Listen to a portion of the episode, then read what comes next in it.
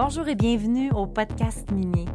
C'est ici que vous allez découvrir les acteurs de l'industrie minière, mais aussi les enjeux et les défis auxquels ils font face quotidiennement. Ce qu'on va découvrir à travers les épisodes, c'est vraiment des hommes et des femmes qui sont passionnés par leur industrie. Je serai votre hôte, Manon Rouillé, fondatrice de Rouillé Stratégie Marketing.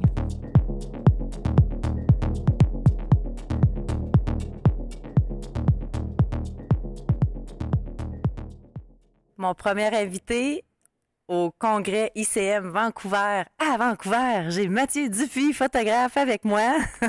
Salut. Allô Mathieu, merci d'avoir euh, accepté euh, de, venir euh, à l'entrevue pour le podcast minier. Avec grand plaisir. Fait que là, je vois, là, je te vois promener là, depuis, euh, hier, aujourd'hui, puis tu prends beaucoup de photos. Fait que là, tu as vraiment un mandat, toi, euh, pendant le congrès? Exactement, avec 48e euh, Nord International, donc faire des photos de, des différents kiosques et des activités. Donc, c'est ça, je me promène beaucoup. Puis, tu sais, Mathis, si on revient en arrière, là, est-ce que toi, tu savais que tu serais photographe un jour? Euh, en fait, euh, j'ai toujours voulu être photographe. Quand j'étais jeune, été un enfant qui était malade, donc euh, j'ai passé beaucoup de temps dans les nationales géographiques à défaut de pouvoir ah, avoir des activités normales pour un jeune enfant.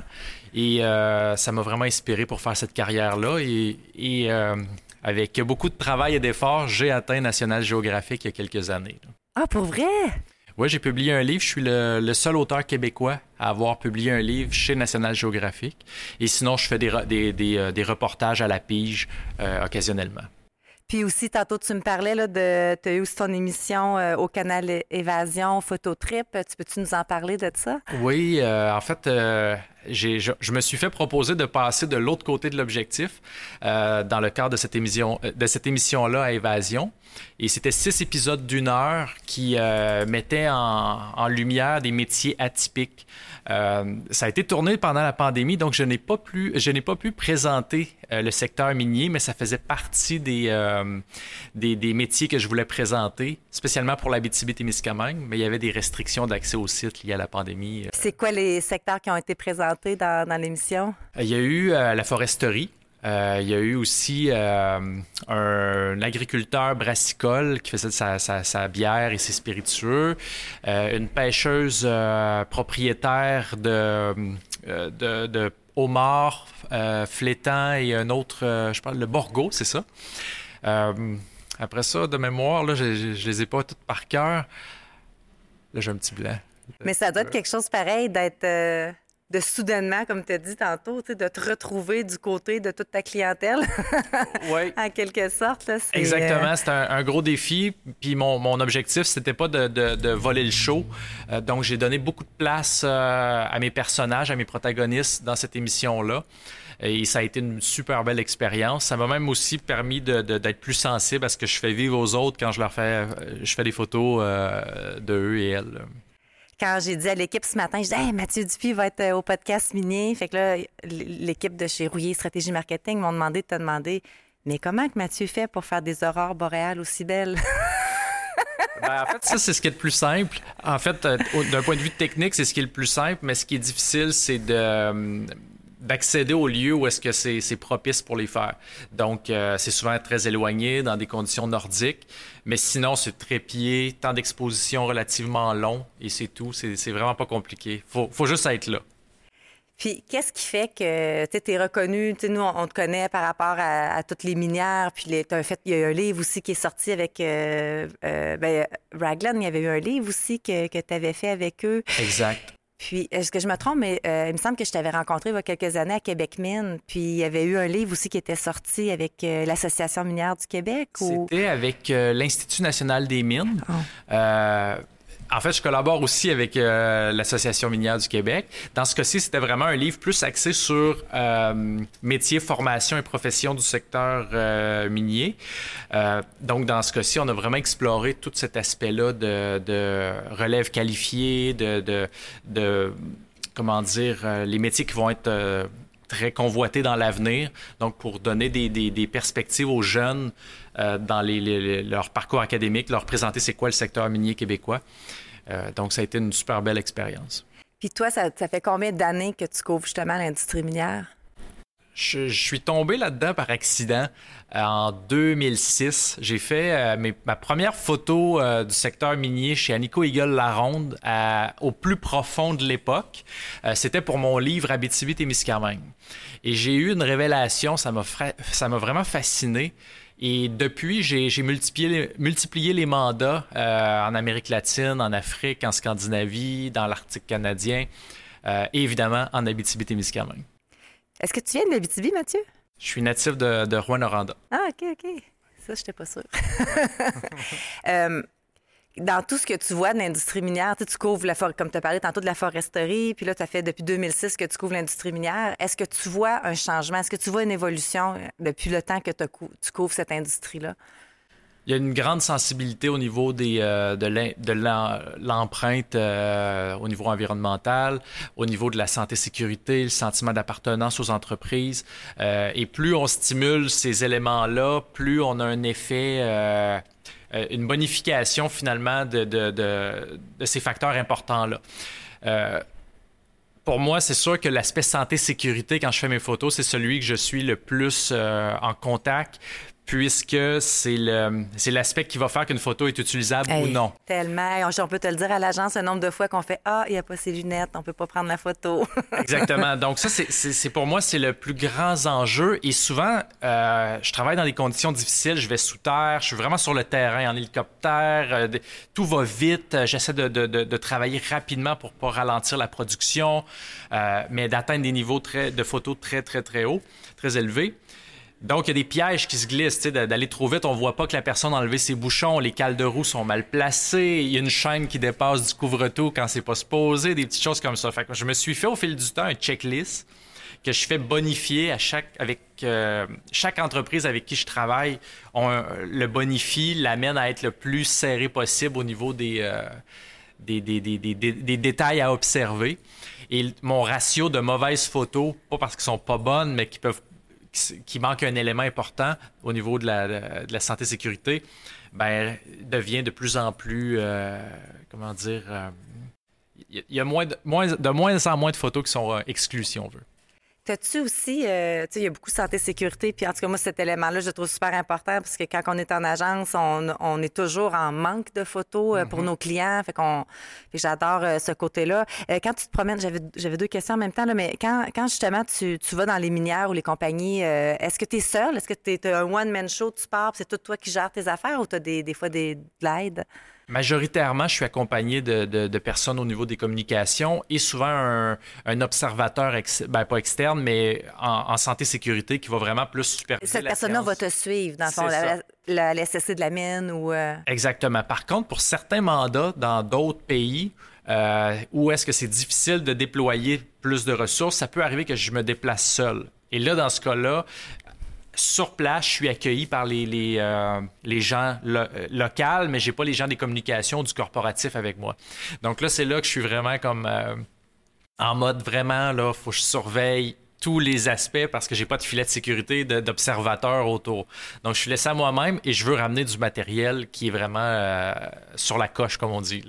C'est quoi le moment ou l'expérience qui a été le plus terrifiant ou qui t'es arrivé et t'as dit oh mon dieu il faut que je me débrouille avec tout ça là il me semble qu'il doit en avoir plus qu'une fois. Ben, il, y a, beaucoup d'aspects t'es pas obligé de nommer le client là. Non exactement je ne le nommerai pas mais j'ai déjà vécu un coup de terrain sous terre assez majeur avec une panne euh, généralisée dans la mine. Euh, donc euh, et où est-ce que j'étais? La galerie a vraiment là, comme craqué, là, puis ça a comme. On a senti les murs bouger, donc il fallait évacuer, mais on ne pouvait pas évacuer parce qu'il y a eu une panne généralisée. Donc ça, ça a été un, 4 heures dans un refuge à se demander, euh, bon, qu'est-ce qui va se passer? J'étais moins expérimenté qu'aujourd'hui. Aujourd'hui, je serais un petit peu moins stressé euh, d'être pris dans un refuge connaissant tout cet écosystème-là un peu mieux. Mais à cette époque-là, ça a été vraiment une expérience, euh, le cœur qui débat, puis tu te demandes si tu vas, tu vas remonter. Eh, j'espère. Fait que ça, c'est un, aspect quand même assez insécurisant. Sinon, ben, des fois, il y a des, je sors de ma zone de confort, je fais de la photo aérienne, puis les conditions sont des fois difficiles, des turbulences, des choses comme ça, mais sinon, euh, je suis un gars de terrain, je suis habitué d'en voir. Là. Puis le contraire de cette question-là, ce serait euh, qu'est-ce qu'il faut euh, justement, pour qu'un mandat aille super bien, dans les bonnes conditions? Euh, y a-tu des éléments? Les gens qui écoutent probablement aujourd'hui, c'est des, des, clients potentiels. Euh, c'est quoi qui. Nous, des fois, on va dire, ben, on fait un storyboard avant pour le photographe. c'est quoi un, mandat qui va bien là, pour toi, là, puis tu sais que tu, vas, ça va bien rouler? là? C'est sûr que le, plus une entreprise a une bonne réputation en, matière de, de sentiment d'appartenance que les ah. employés sont, euh, sont dévoués, qui, sont, euh, qui aiment l'entreprise, plus c'est facile, plus le taux de participation y est haut. Euh, encore une fois, je nommerai pas de clients, mais je, je, suis déjà allé dans des entreprises où est-ce qu'il y avait un sentiment d'appartenance qui était un petit peu à travailler. Oh oui, c'était chez Forage Rouillé. Non, non. et, le, tout l'aspect de le taux de participation était quasiment nul. Personne ne voulait se faire photographier. le, sentiment de fierté n'était pas là. C'est très rare que ça arrive, je dois le dire. Euh, mais ça fait toute la différence parce que ça, a un impact sur comment les gens sont fiers de leur espace de travail, comment les camions ou les, équipements, les, espaces de travail sont, sont bien rangés, sont standardisés. Puis les gens, ils veulent s'associer à l'entreprise euh, parce qu'ils sont fiers. Donc ça, pour moi, c'est un mandat qui va bien parce que j'ai pas à convaincre les gens et à supplier de est-ce que vous voulez euh, faire une photo, puis là, t'expliques pourquoi, puis les gens, ils t'appellent sur la radio, ils veulent pas manquer leur séance photo. Ah, wow. C'est vraiment le fun. Euh, et sinon, il y a tout l'aspect euh, préparation en amont. Souvent, j'essaie de, travailler avec mes clients le plus possible pour leur dire, bon, ben, si on va à tel endroit, on peut se laisser une marge d'improvisation, c'est le fun. Mais si on a un horaire qui est bien préparé et qu'on peut annoncer notre présence, ben les gens ont le temps de faire un petit ménage, de préparer des, des, de petites choses et de s'assurer d'avoir tous les équipements spécialement pour mm. le, santé-sécurité, euh, en leur possession live sur place. Comme ça, on n'a pas besoin d'aller chercher une paire de lunettes ou quelque chose parce que quelqu'un ne l'a pas oublié, les gants. Euh, moi, maintenant, je fais mettre des gants systématiquement pour toutes les photos que je fais, même remplir la, la fille est, à l'ordinateur, tu sais, mets tes gants! Pratiquement. Mais tout ce qui est en condition de terrain, je prends plus de chance, zipper le couvre-tout, euh, un petit checklist, placer le collet, le, couvre-tout par-dessus les bottes, euh, attacher les bottes comme il faut. C'est des petits détails, mais qui fait que l'image corporative, elle est euh, rehaussée finalement. Bien, ça fait toute la différence, on le sait. Là. Même si la photo n'est pas, est pas signée, on le sait que c'est une photo Mathieu Dupuis. Là. Il y en a une différence quand tu fais tes photos, puis on la voit. Là, ah, ben, j'apprécie. Félicitations. Comme dernière question, tu sembles un gars à projet. Est-ce qu'en 2022, on peut penser qu'il y a un projet qui s'en vient, une émission, un livre, une ah. chanson? chanson, je, vais épargner les Laisse ça Valérie. Exactement.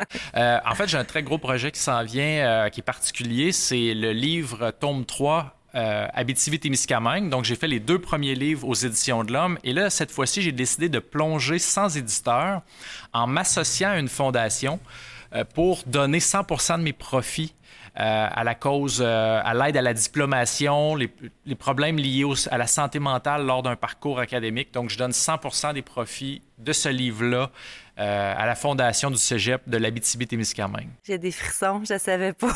en me disant cette question-là, je sais, bravo. Qu'est-ce que ça fait si tu pars puis tu lances ton livre sans maison édition? C'est quoi la contrainte?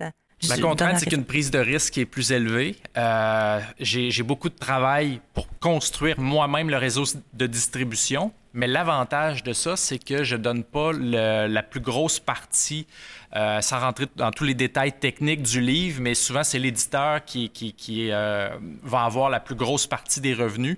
Là, dans ce cas-ci, j'ai pas d'éditeur, je prends le risque, mais je génère beaucoup plus de revenus que je vais donner euh, à la Fondation dans le fonds Mathieu Dupuis qui va aider, euh, je l'espère, euh, beaucoup d'étudiants à, arriver à la diplomation.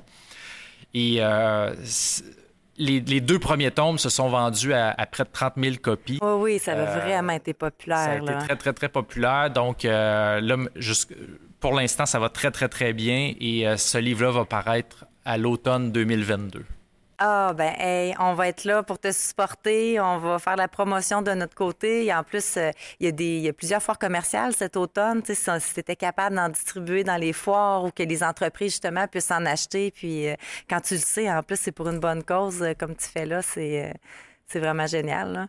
Ah ben merci. je pense que ça va être un, un grand succès. C'est ça. Ben merci Mathieu pour l'entrevue. Ça fait plaisir.